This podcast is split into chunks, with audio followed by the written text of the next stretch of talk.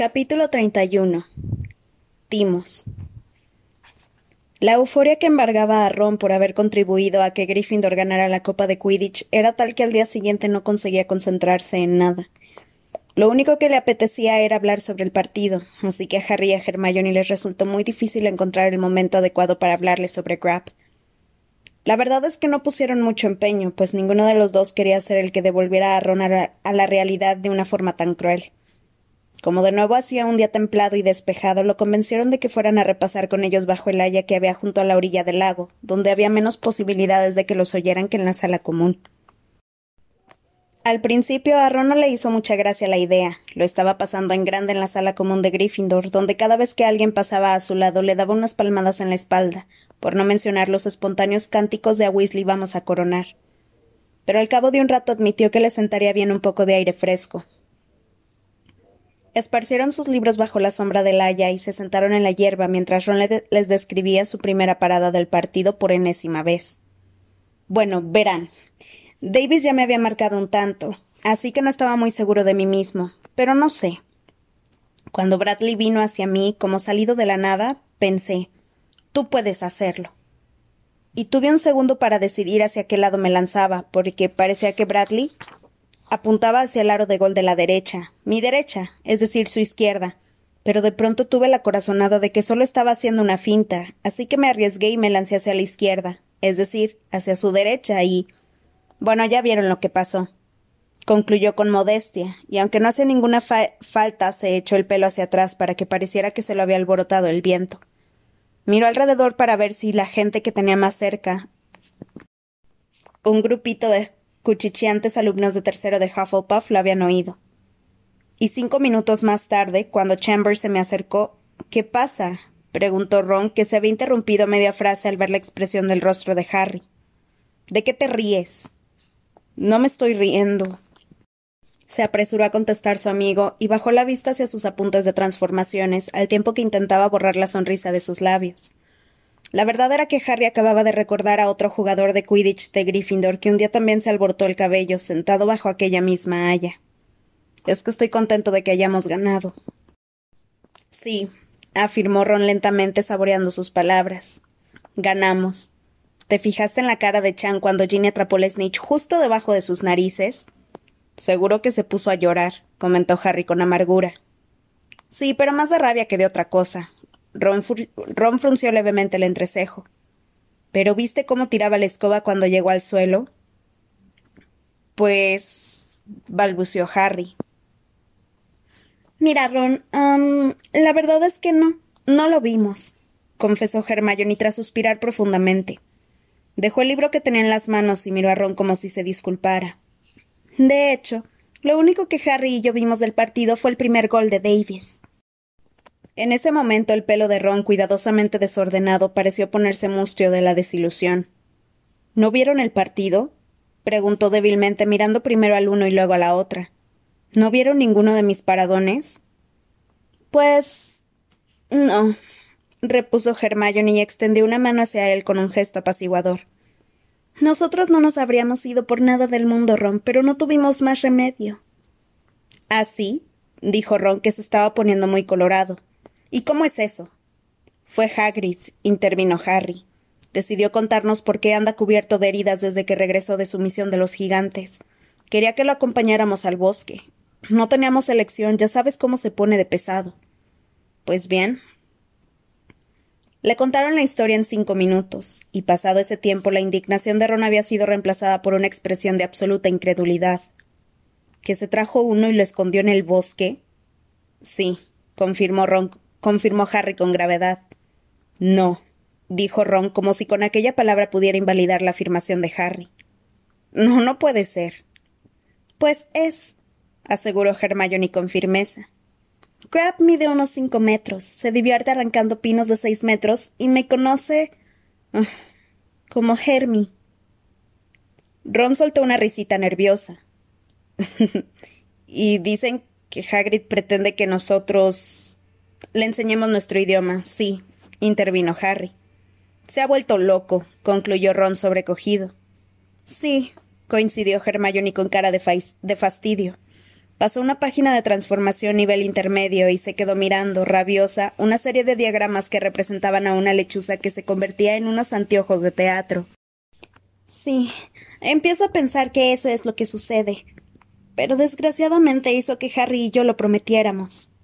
Pues tendrán que faltar a su promesa, así de, sencillo, replicó Ron con vehemencia. Pero ¿cómo se les ocurre? Tenemos exámenes y nos faltó esto. Levantó una mano y juntó casi el pulgar y el índice, para que nos expulsaran del colegio. Además, ¿se acuerdan de Norberto? ¿Se acuerdan de Aragog? ¿Alguna vez hemos salido bien parados después de relacionarnos con algunos de los monstruos amigos de Harry? ¿De Hagrid? Ya lo sé, pero es que se lo prometimos, repuso Hermione con bosqueda. Ron volvió a aplastarse el pelo. Parecía preocupado. Bueno, comentó con un suspiro. A Hagrid todavía no lo han despedido, ¿no? Se ha aguantado hasta ahora, quizá aguante hasta final de curso y no tengamos que acercarnos a Grap. Los jardines del castillo relucían bajo la luz del sol como si acabaran de pintarlos. El cielo, sin una, sin una nube, se sonreía a sí mismo en la lisa y brillante superficie del lago. Y una suave brisa rizaba de vez en cuando las satinadas y verdes extensiones de césped. Había llegado el mes de junio, pero para los alumnos de quinto curso eso solo significaba una cosa, que les habían echado encima los timos. Los profesores ya no les ponían deberes, y las clases estaban íntegramente dedicadas a repasar los temas que ellos creían que con mayor probabilidad aparecerían en los exámenes. Aquella atmósfera de febril laboriosidad casi había conseguido apartar de la mente de Harry cualquier otra cosa que no fueran los timos aunque a veces, durante las clases de pociones, se preguntaba si Lupin le habría dicho a Snape que debía seguir dándole clases particulares de oclumancia. Si lo había hecho, Snape había ignorado a Lupin igual que a Harry, aunque a él eso no le importaba. Ya estaba bastante ocupado y nervioso sin las clases adicionales de Snape, y por suerte, Hermione se encontraba demasiado absorta últimamente para darle lata con las clases de oclumancia. Su amiga pasaba mucho rato murmurando para sí, y llevaba varios días sin tejer ninguna prenda para elfos. Sin embargo, Hermione no era la única persona que se comportaba de forma extraña a medida que los timos se iban acercando. Ernie Macmillan había adoptado la molesta costumbre de interrogar a sus compañeros sobre las técnicas de estudio que empleaban. ¿Cuántas horas al día crees que dedicas a repasar? Preguntó con una chispa de locura en los ojos a Harry y Ron mientras hacían cola para entrar en la clase de herbología. No lo sé, contestó Ron. Unas cuantas. Más o menos de más o menos de ocho. Creo que menos, repuso Ron un tanto alarmado. Yo ocho, aseguró Ernie hinchando el pecho. Ocho o nueve. Estudio una hora todos los días antes del desayuno. Mi promedio son ocho horas. El fin de semana, si estoy inspirado, llego hasta diez. El lunes hice nueve y media. El martes no estuve tan fino, solo conseguí llegar a siete y cuarto. ¿Y el miércoles? Harry se alegró, muchísimo de que la profesora Sprout los hiciera entrar en aquel momento en el invernadero número tres, lo que obligó a Ernie a interrumpir su recital. Entretanto, Draco Malfoy había encontrado otra manera de provocar el pánico. Lo que importa no es lo que hayas estudiado. Oyeron que les decía a Crabbe Goyle en voz alta frente al aula de pociones unos días antes de que empezaran los exámenes. Sino si estás bien relacionado. Mira, mi padre es íntimo amigo de la jefa del Tribunal de Exámenes Mágicos, Griselda Marchbanks. Ha ido varias veces a cenar a mi casa y todo. ¿Creen que eso sea verdad? le susurró muy alarmada Hermione a Harry y a Ron. Aunque lo sea, nosotros no podemos hacer nada, contestó Ron con pesimismo. Yo no lo creo, opinó Neville, que estaba detrás de ellos, porque Griselda Marchbanks es amiga de mi abuela y nunca ha mencionado a los Malfoy. ¿Cómo es, Neville? le preguntó de inmediato Hermione. ¿Es muy estricta? La verdad es que se parece bastante a mi abuela, admitió Neville con voz apagada. Pero al menos el hecho de conocerla no te perjudicará. ¿O sí? intentó animarlo Ron. Bah, no creo que tenga ninguna importancia, repuso Neville más apesadumbrado todavía. Mi abuela siempre le dice a la profesora Marchbanks que no soy tan buen mago como mi padre. Y bueno, ya vieron cómo está la situación en San Mungo. Neville fijó la vista en el suelo. Harry, Ron y Hermione se miraron unos a otros, pero no supieron qué decir. Era la primera vez que Neville admitía que se habían encontrado en el hospital de los magos. Entretanto, un próspero mercado negro de artículos para facilitar la agilidad mental y la concentración y para combatir el sueño había nacido entre los alumnos de quinto y séptimo. Harry y Ron estuvieron tentados de comprar una botella de elixir cerebral barufio que les ofreció un alumno de sexto de Ravenclaw, Eddie Carmichael, quien aseguró que ese remedio era el único responsable de los nueve extraordinarios que había sacado en los timos el curso anterior y les ofrecía medio litro por solo doce galeones. Ron aseguró a Harry que le devolvería el dinero en cuanto salieran de Hogwarts y consiguiera un empleo, pero antes de que pudieran cerrar el trato, Hermione les había confiscado la botella a Carmichael y había tirado el contenido por un inodoro. Se la íbamos a comprar, Hermione, protestó Ron. No seas estúpido, gruñó ella.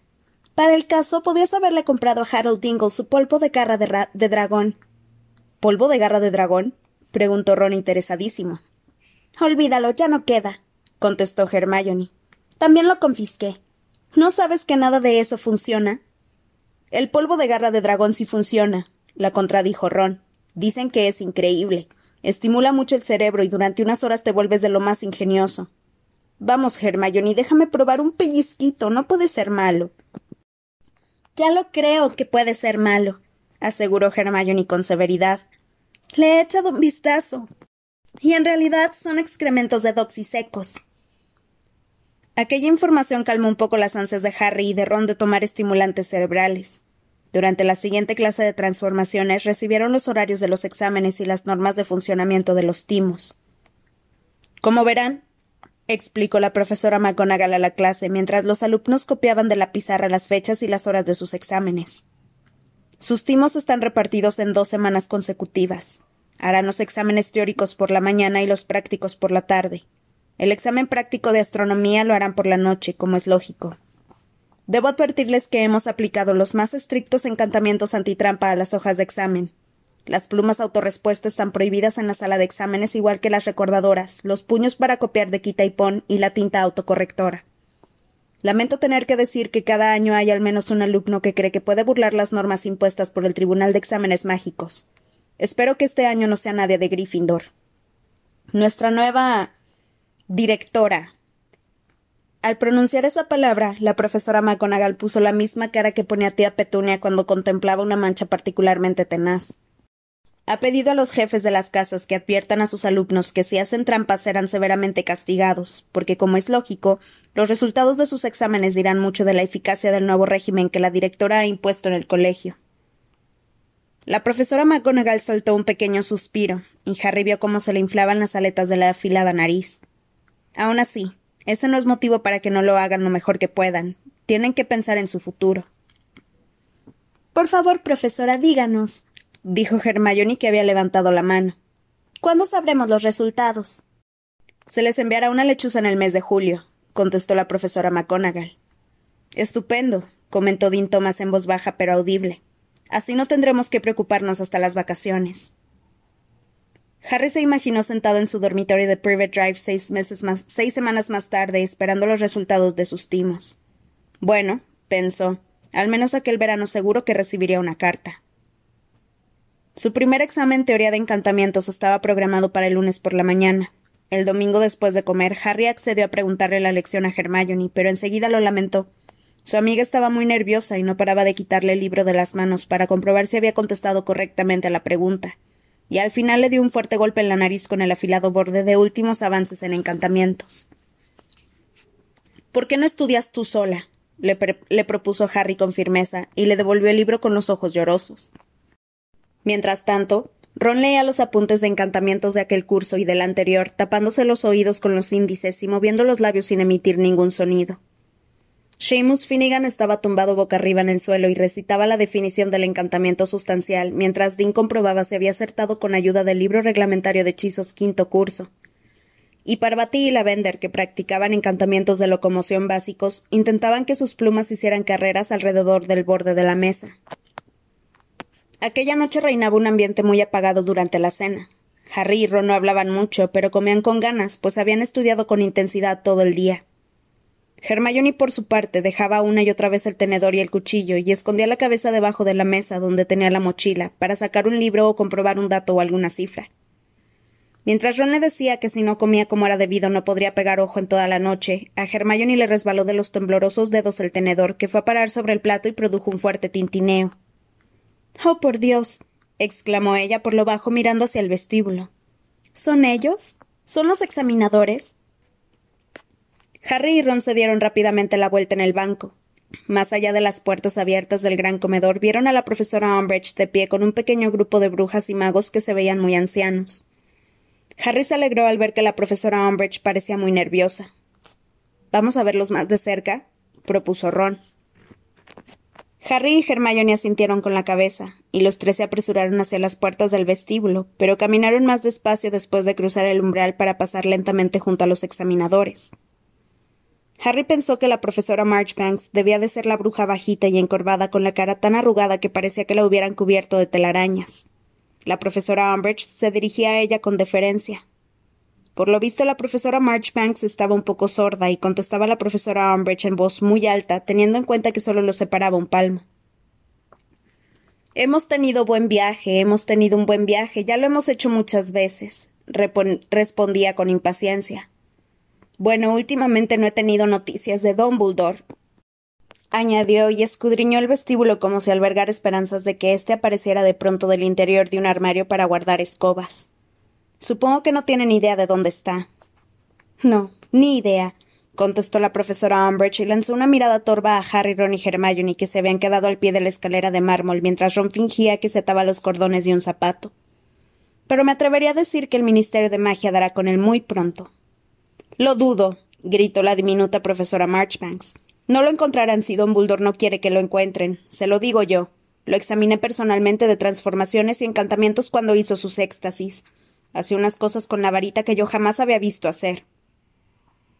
Sí, bueno, balbuceó la profesora Umbridge mientras Harry, Ron y Hermione arrastraban los pies por la escalera con toda la parsimonia de que eran capaces.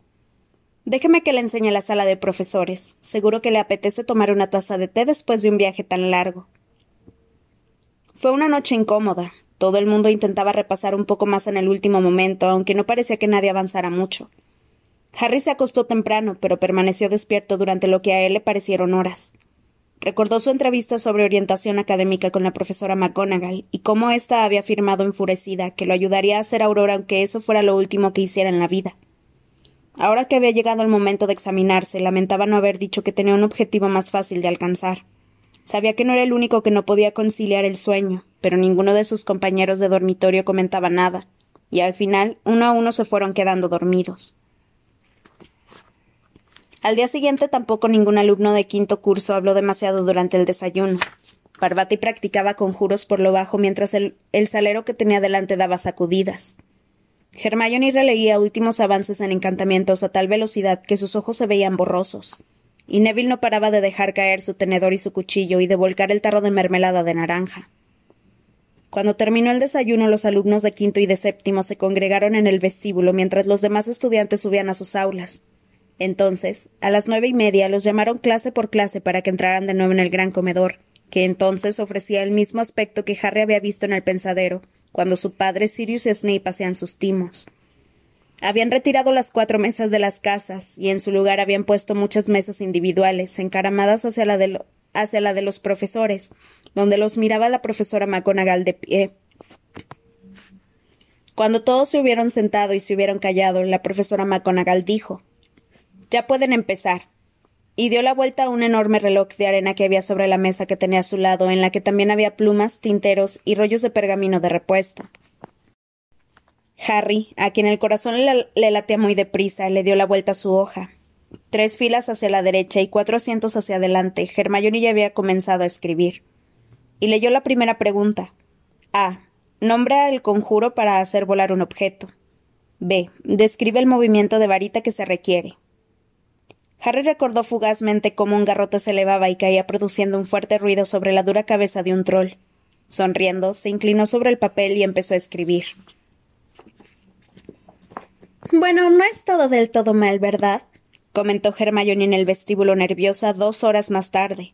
Todavía llevaba en la mano la hoja con las preguntas del examen.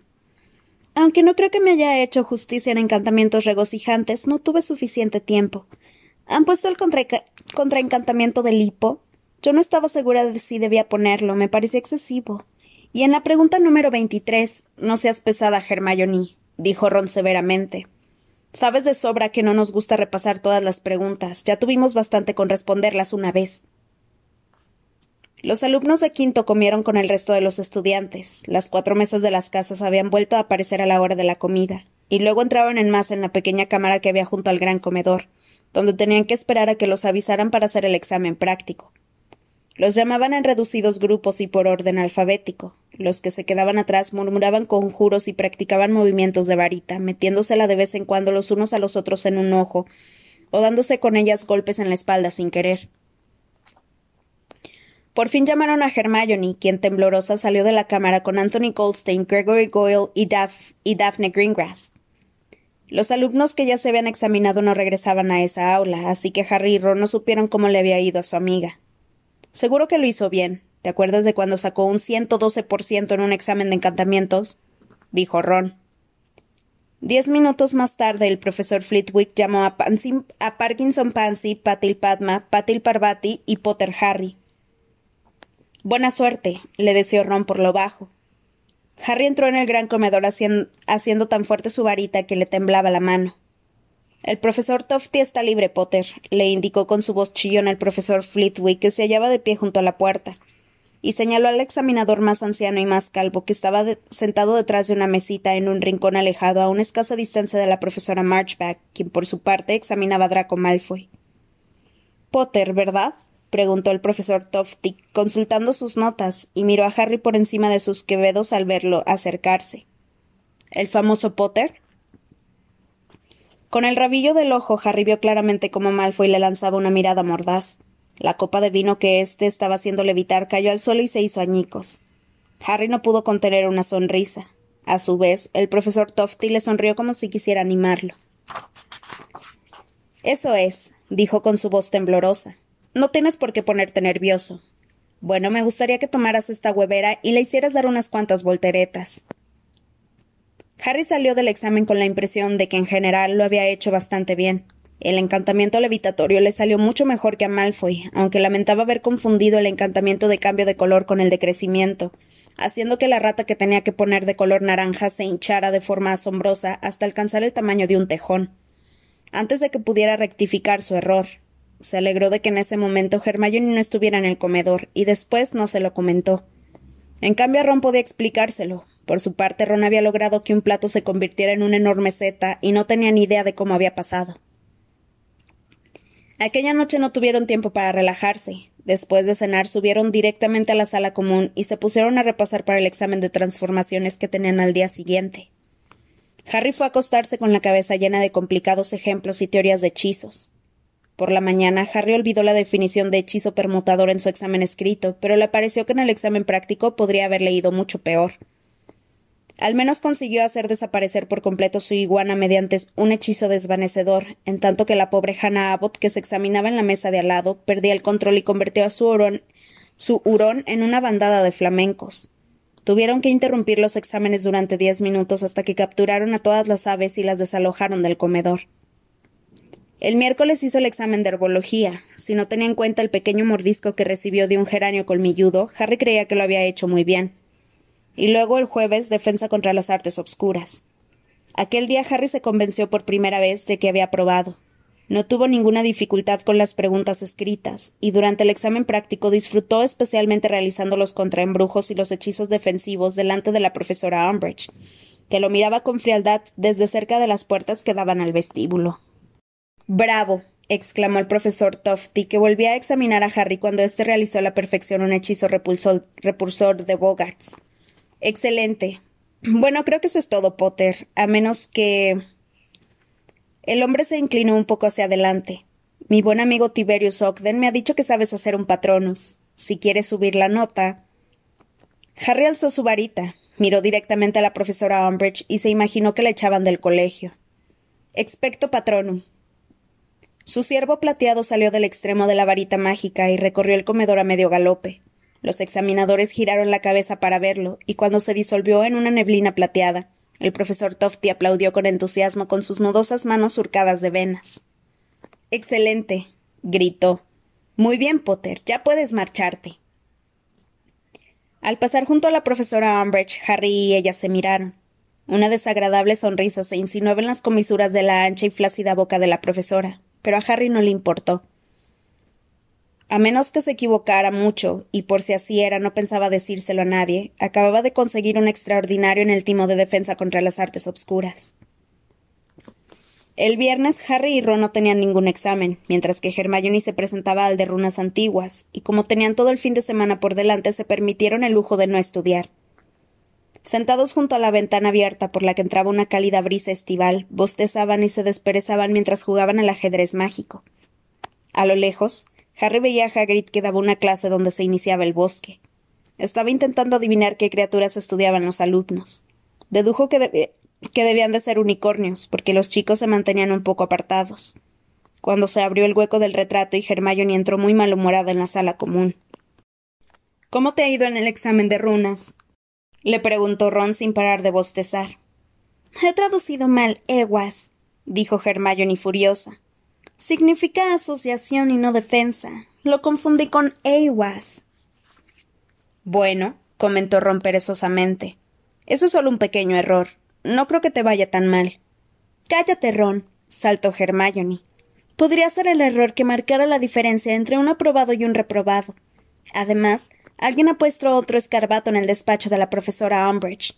No sé cómo habrán conseguido colarlo por la puerta nueva, pero el caso es que ha entrado y la profesora Umbridge está que se sube por las paredes. Al parecer el escarbato ha intentado pegarle un mordisco en la pierna. Genial. exclamaron Harry y Ron a la vez. No tiene nada de genial, los contradijo Hermione acaloradamente. Ella cree que el responsable es Hagrid, ¿no se acuerdan? Y no queremos que lo despidan. Hagrid está dando una clase, no puede culparlo a él, argumentó Harry señalando a la ventana. Harry, a veces eres tan ingenuo. ¿De verdad crees que la profesora Umbridge esperará a tener pruebas? preguntó Hermione, que parecía decidida a estar de un humor de perros, y se fue con la cabeza erguida hacia, su dormitorio cerrando de un portazo. Oh, qué chica tan encantadora y tan dulce, comentó Ron en voz baja, a la vez que daba un empujoncito a su reina para que atacara a uno de los caballos de Harry. Hermione estuvo de mal humor casi todo el fin de semana, aunque a sus amigos no les costó mucho ignorarlo, pues durante gran parte del sábado y del domingo repasaron pociones para el examen de lunes. Era la prueba que Harry más temía, y estaba seguro de que significaría el desmoronamiento de su ilusión de llegar a ser Auror. Como era de esperar, encontró difícil el examen escrito, aunque creía que había contestado correctamente a la pregunta sobre la poción multijugos, y había sabido describir con precisión sus efectos, pues la había tomado ilegalmente en su segundo año en Hogwarts. El examen práctico de la tarde no resultó tan espantoso como Harry había imaginado. Snape no estuvo presente, y Harry se sintió mucho más relajado que cuando preparaba sus pociones.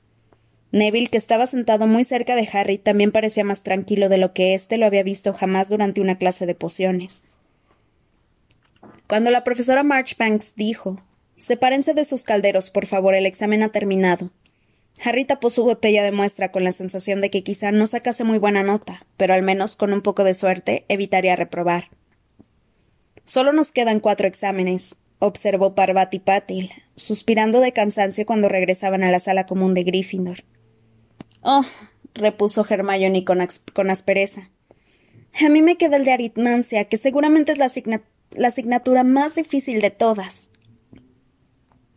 Nadie se atrevió a replicar, así que no pudo desahogar su ira sobre ninguno de sus compañeros, y tuvo que contentarse con regañar a unos alumnos de primero por reír demasiado alto en la sala común. Harry se había pues propuesto esmerarse al máximo en el examen de cuidado de criaturas mágicas el martes para no quedar a ser mal a Hagrid. El examen práctico tuvo lugar por la tarde en la extensión de césped que había junto al límite del bosque prohibido, donde los estudiantes tuvieron que identificar correctamente al Narl escondido entre una docena de erizos. El truco consistía en ofrecerle en ofrecer leche a todos por turno. Los Gnarls, que son unas criaturas muy desconfiadas cuyas púas tienen propiedades mágicas, se ponían furiosos ante lo que interpretaban como un intento de envenenarlos. Después tuvieron que demostrar que sabían manejar correctamente un Botricle, dar de comer y limpiar a un cangrejo de fuego sin sufrir quemaduras de consideración, y elegir de entre una amplia variedad de alimentos la dieta que pondrían a un unicornio enfermo. Harry veía que Hagrid miraba nervioso por la ventana de su cabaña. Cuando la examinadora de Harry dijo que, es, que esta vez era una bruja bajita y regordeta, le sonrió y le dijo que ya podía irse. Harry le hizo a su amigo una breve seña de aprobación con los pulgares antes de volver al castillo. El examen teórico de astronomía del miércoles por la mañana le salió bastante bien. Harry no estaba seguro de haber recordado correctamente los nombres de todas las lunas de Júpiter, pero al menos sabía que ninguna estaba cubierta de pelo. Como para hacer la prueba práctica de astronomía, tenían que esperar a que anocheciera, dedicaron la tarde al examen de adivinación. Este, se mirara por donde se mirara, le salió muy mal. No vio ni una sola imagen en movimiento en la bola de cristal, tan lisa como la superficie de su mesa.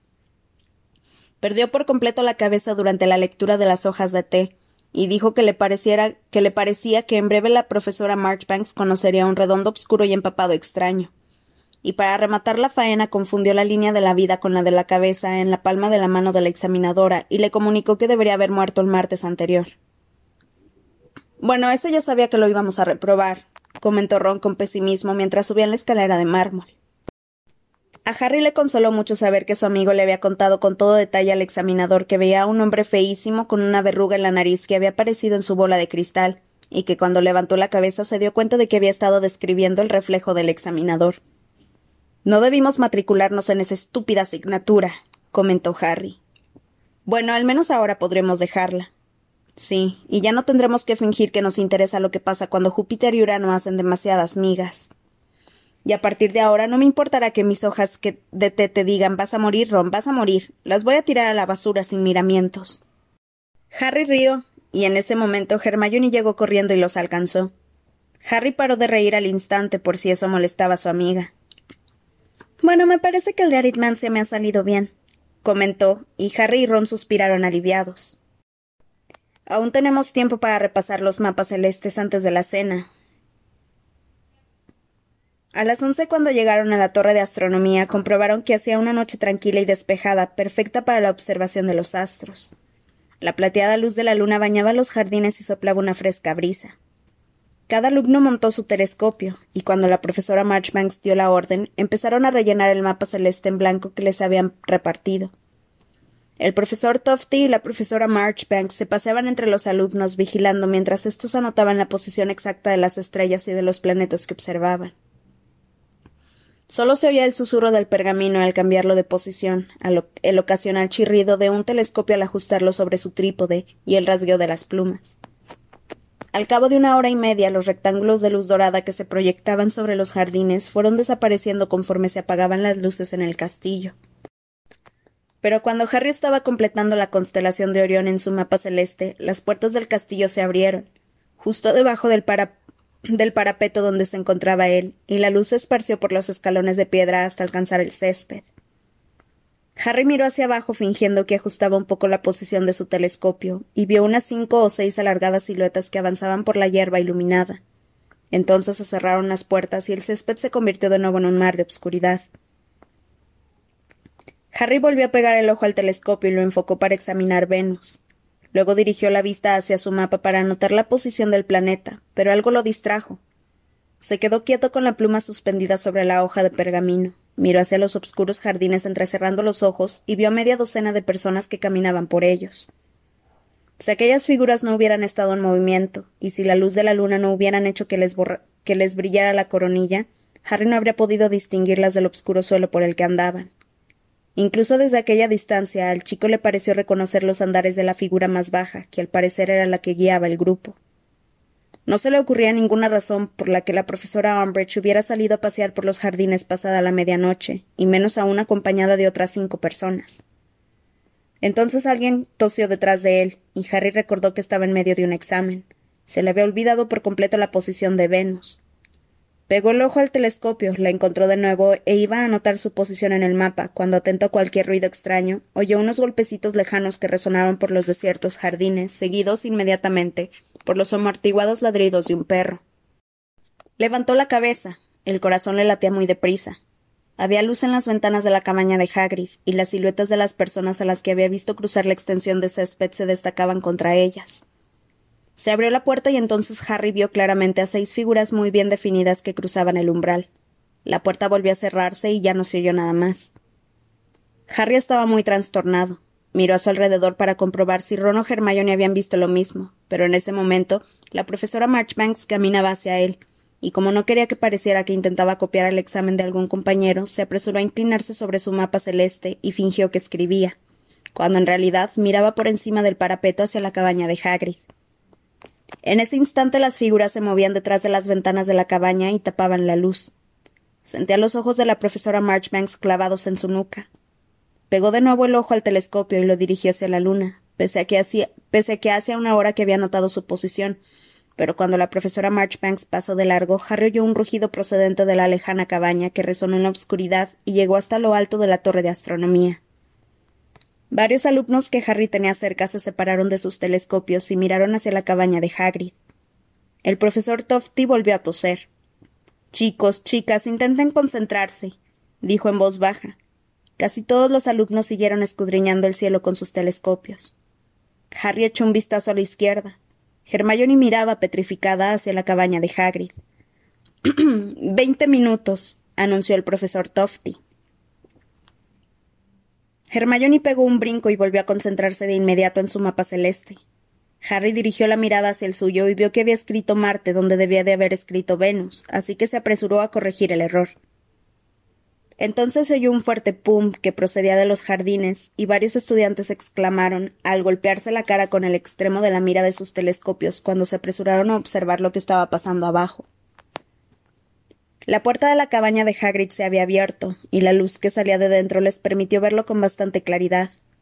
Una figura de gran tamaño rugía y enarbolaba los puños, rodeada de seis personas, las cuales intentaban aturdirlo a juzgar por los finos rayos de luz roja que proyectaban hacia él.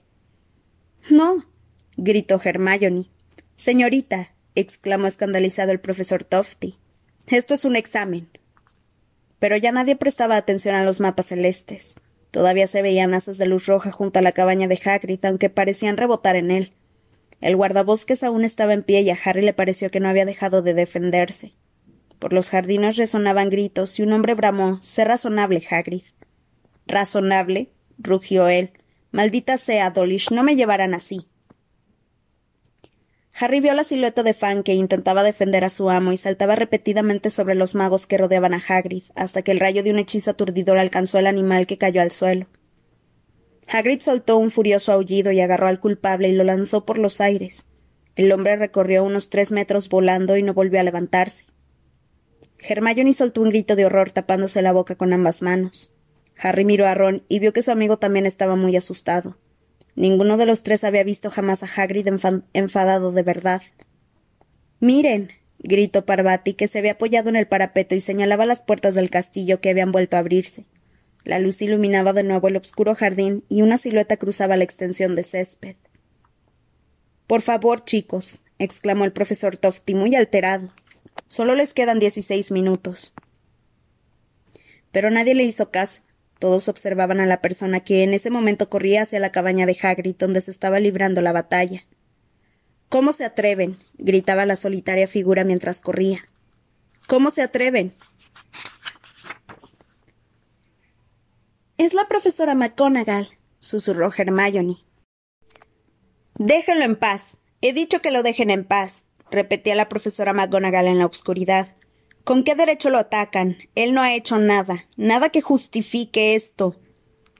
Hermione, Parvati y Lavender gritaron a la vez, pues las figuras que veían junto a la cabaña de Hagrid lanzaron al menos cuatro rayos aturdidores contra la profesora McGonagall.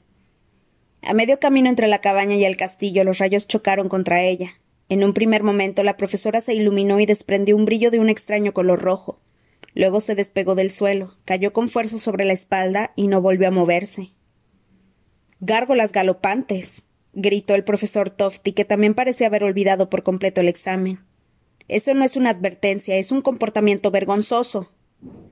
Cobardes. bramó Hagrid. Su voz llegó con claridad hasta lo alto de la torre, y varias luces volvieron a encenderse dentro del castillo. Malditos cobardes. Toma esto. y esto. Hagrid intentó dar un par de fuertes golpes a los agresores que tenía más cerca, a quienes a juzgar por cómo se derrumbaron dejó inconscientes. Pero luego Harry vio que Hagrid se doblaba por la cintura como si finalmente el hechizo lo hubiera vencido. Sin embargo, se equivocaba. Al cabo de un instante, Hagrid volvió a estar de pie y llevaba algo que parecía un saco a la espalda. Entonces Harry se dio cuenta de que se había colocado sobre los hombros el cuerpo inerte de Fang. Deténganlo, sujétenlo, gritaba la profesora Umbridge, pero el único ayudante que le quedaba se mostraba muy reacio a ponerse al alcance de los puños de Hagrid. Empezó a retroceder tan deprisa que tropezó con uno de sus inconscientes colegas y también cayó al suelo. Hagrid, mientras tanto, se había dado la vuelta y había echado a correr con Fang sobre los hombros. La profesora Umbridge le echó un último hechizo aturdidor, pero no dio en el blanco, y Hagrid, corriendo a toda velocidad hacia las lejanas verjas, desapareció en la oscuridad. Hubo un largo minuto de silencio. Los alumnos, temblorosos y boquiabiertos, contemplaban los jardines. Entonces la débil voz del profesor Tofty anunció. cinco minutos, chicos. Harry estaba impaciente porque terminara el examen, pese a que solo había llenado dos terceras partes de su mapa. Cuando por fin se agotó el tiempo, Ron y Hermione guardaron de cualquier manera los telescopios en sus fundas y bajaron todo lo deprisa que pudieron por la escalera de caracol. Ningún alumno había ido a acostarse. Todos estaban hablando con gran emoción y en voz alta al pie de la escalera sobre lo que acababan de presenciar. ¡Qué mujer tan perversa! exclamó entrecortadamente Hermione, a la que al parecer le costaba hablar debido a la rabia. Mira que intentar detener a Hagrid en plena noche. Es evidente que quería evitar otra escena como la de la profesora Trelawney, explicó sabiamente Ernie Macmillan, que se había abierto paso entre los alumnos para unirse a Harry, Ron y Hermione. ¿Cómo se ha defendido Hagrid, eh? observó Ron, pese a que parecía más asustado que impresionado. ¿Cómo es que todos los hechizos rebotaban en él? Debe ser su sangre de gigante, repuso Hermione con voz temblorosa. Es muy difícil aturdir a un gigante, son muy resistentes como los trolls. Pero pobre profesora McGonagall ha recibido cuatro rayos aturdidores en el pecho. Y no es muy joven que digamos, ¿verdad? Espantoso, añadió Ernie, moviendo con pomposidad la cabeza. Espantoso. Bueno, voy a acostarme. Buenas noches a todos. Los chicos que había alrededor de los tres amigos empezaron a dispersarse, pero ellos siguieron hablando con agitación sobre lo que acababan de ver. Al menos no han conseguido llevarse a Hagrid a Azkaban, comentó Ron. Supongo que habrá ido a reunirse con Dumbledore, ¿no? Supongo que sí, replicó Hermione nerviosa. ¡Qué horror! Estaba convencida de que Dumbledore no tardaría en volver al colegio, pero ahora nos hemos quedado también sin Hagrid. Regresaron a la sala común de Gryffindor y la encontraron llena de gente. El alboroto que se había armado en los jardines había despertado a varias personas, que no habían dudado en despertar también a sus compañeros. Seamus y Dean, que habían llegado antes que Harry, Ron y Hermione, estaban relatando a todos los que habían visto y oído desde lo alto de la torre de astronomía. ¿Pero por qué tenía que despedir a Hagrid ahora? preguntó Angelina Johnson. Su caso es diferente del de la profesora Trelawney. Él había mejorado mucho este año. La profesora Umbridge odia a los semihumanos le recordó Hermione con amargura y se dejó caer en una butaca. Estaba decidida a hacer todo lo posible para que echaran a Hagrid. Y además creía que Hagrid le ponía escarbatos en el despacho, intervino Katie Bell. ¡Ostras! Exclamó Lee Jordan y se tapó la boca con una mano. Era yo el que le ponía escarbatos en el despacho. Fred y George me dejaron un par. Los hacía levitar y entrar por la ventana. Lo habría despedido de todos modos, terció Dean. Hagrid está demasiado cerca de Dumbledore. Eso es verdad, coincidió Harry y se sentó en una butaca junto a la de Hermione. Espero que la profesora McGonagall se encuentre bien, dijo la vender con lágrimas en los ojos. La han subido al castillo, lo hemos visto por la ventana del dormitorio, apuntó Colin Creevy. No tenía buen aspecto.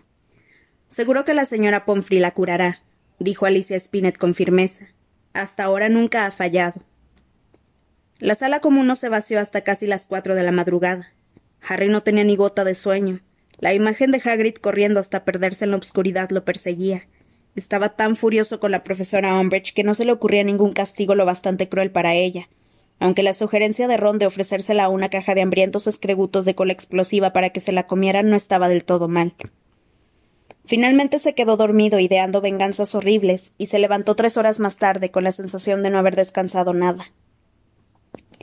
El último examen, el de Historia de la Magia, no tendría lugar hasta la tarde. A Harry le habría encantado volver a la cama después de desayunar, pero contaba con la mañana para repasar un poco más, así que en lugar de acostarse se sentó con la cabeza entre las manos junto a la ventana de la sala común, intentando no quedarse dormido mientras leía por encima la montaña de apuntes de un metro de alto que Hermione le había dejado.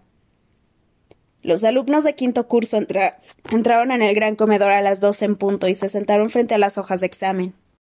Harry estaba agotado, solo deseaba una cosa, que terminara aquel examen porque así podría irse a dormir, y al día siguiente Ron y él bajarían al campo de Quidditch, Harry volaría con escoba de Ron y celebrarían que ya no tenían que repasar más. Den la vuelta a las hojas, indicó la profesora Marchbank desde su mesa colocada frente a las de los alumnos y giró el gigantesco reloj de arena. Pueden empezar. Harry se quedó mirando fijamente la primera pregunta. Pasados unos segundos cayó en la cuenta de que no había entendido ni una sola palabra.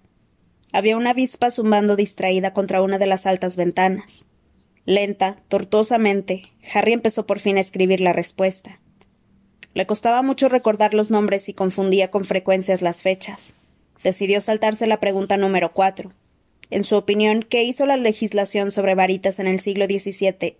¿Contribuyó a un mejor control de las revueltas de duendes o las permitió? Y contestarla si tenía tiempo cuando hubiera terminado de responder las demás.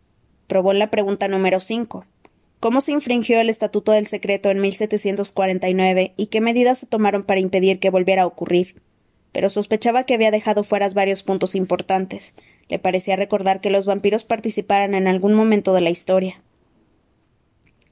Siguió buscando una pregunta que pudiera contestar sin vacilar, y sus ojos se detuvieron en la, en la número diez describa las circunstancias que condujeron a la formación de la Confederación Internacional de Magos y explique por qué los magos de, Liechtenstein se negaron a formar parte de ella.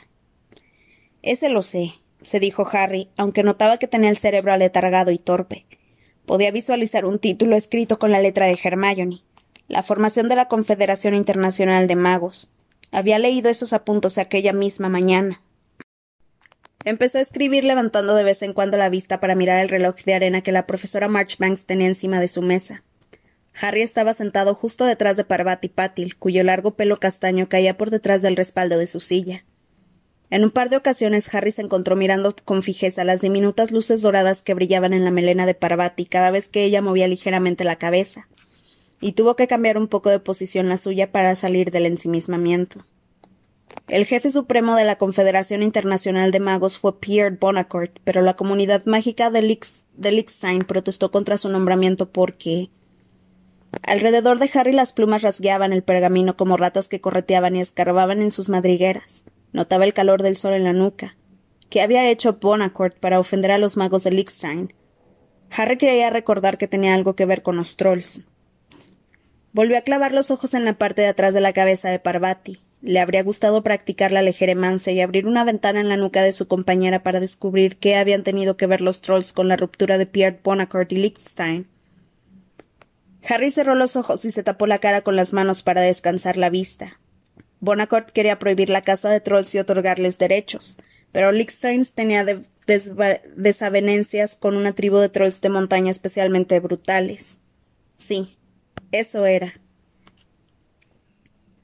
Entonces abrió los ojos, pero al fijarlos en el blanco resplandeciente del pergamino le dolieron y se le empañaron. Lentamente, Harry escribió dos líneas sobre los trolls. Entonces leyó lo que había escrito hasta el momento. Su respuesta no era muy extensa ni muy detallada, y sin embargo estaba seguro de que Hermione tenía un montón de hojas de apuntes sobre la Confederación. Volvió a cerrar los ojos e intentó visualizar las páginas de Hermione. Intentó recordar. La Confederación se había reunido por primera vez en Francia, Sí, eso ya lo había escrito. Los duendes querían asistir, pero no se lo habían permitido. Eso también lo había puesto. Y ningún representante de Liechtenstein quiso tomar parte en la reunión. Piensa, se dijo, con la cara tapada, mientras a su alrededor las plumas rasgueaban redactando respuestas interminables y la arena del reloj de la profesora Marchbanks caía lentamente. Caminaba otra vez por el obscuro y frío pasillo que conducía al departamento de misterios, con paso firme y resuelto, a veces corría un poco decidido a llegar por fin a su destino. La puerta se abría como las veces anteriores, y Harry volvió a encontrarse en la sala circular con muchas puertas. La cruzaba andando por el suelo de piedra y entraba por una segunda puerta. Veía motas de luz danzarina en las paredes y en el suelo y oía aquel extraño ruido mecánico, pero no había tiempo para investigar. Tenía que darse prisa. Iba corriendo hasta la tercera puerta que se abría fácilmente, igual que las demás. Volvió a encontrarse en la habitación del tamaño de una catedral llena de estanterías y esferas de cristal. El corazón le latía muy deprisa. Esta vez iba a entrar.